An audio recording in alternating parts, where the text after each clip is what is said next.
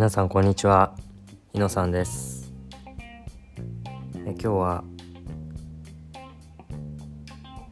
えー、ある本を買ってみて、えー、本当に初めのところだけ読んでみまして、まあ、その中にあった書いてあったところで、えー、まあ、すごくいいなと思ったところをシェアしてみたいと思います。はい、で買った本っていうのが「ダークホース好きなことだけで生きてる人が間違えました。ダークホース。好きなことだけで生きる人が成功する時代。という本を買ってみました。ダークホースっていう本ですね。でダークホース的な成功へのプロセスとして、えー、4つのことが主にあるというふうに初めのところで冒頭で書かれてました。まだ、えー、第1章も読み始めてないんですけど初めにのところで書いてありました。で1つ目が自分の中の小さなモチベーションを見つける。自分の中の小さなモチベーションを見つける。で2つ目が一般的なリスクは無視して自分に合った道を選ぶ。一般的なリスクは無視して自分に合った道を選ぶ。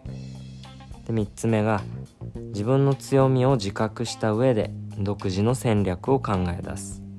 自分の強みを自覚した上で独自の戦略を考え出す。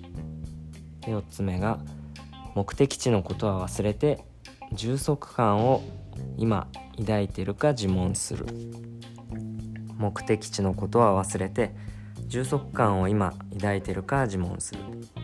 というこの4つのプロセスがダークホース的な成功へのプロセスとありました。でこの中でま特にですねこの自分の中の小さなモチベーションを見つけるということと目的地のことは忘れて充足感を今抱いているかを自問するというところがすごくこういいなと思いました。うん。そうですね。ついえー、まあ、思考がですね働いて、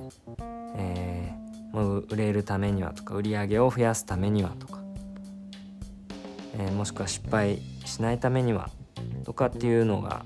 先行していくとなんか自分のやりたいこういうことやってみたいなとかっていうことじゃなくて、まあ、こうやったら成功するんじゃないかこうやったら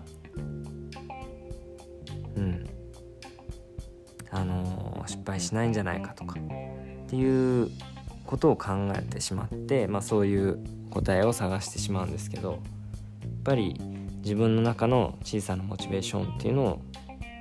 見つけて、まあ、それを大事にするということとか、まあ、目的地、えーまあ、先ほど言ったように売り上げがこんぐらいになるにはとかっていうその目的地のことばかりを意識するとつい、まあ、自分のやりたいとかそのモチベーションみたいなものが動機にならなくて、えー、まあ、充足感とか豊かさみたいなものが感じられないんじゃないかなっていうのはすごく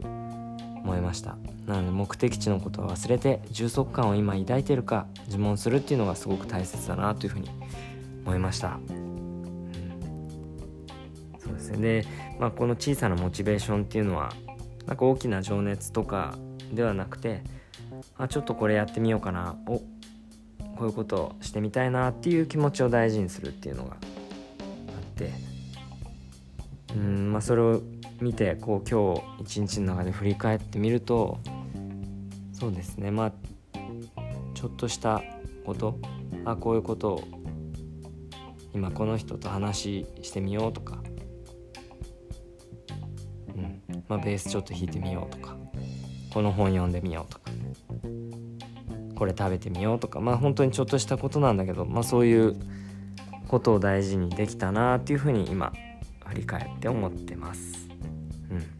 ね、オンラインでこういう講座を受けてみようとかなんか自分のそのちょっとしてやってみたいっていうのを大事にして今日は過ごせたなと思ってます。はい、まあ、この音声配信もそんな感じです。皆さんは、えー何かその小さなモチベーション自分の中の小さなモチベーションっていうのを、えー、そうですね意識して、えー、行動してみてはどうでしょうか。今日は以上になります。ありがとうございます。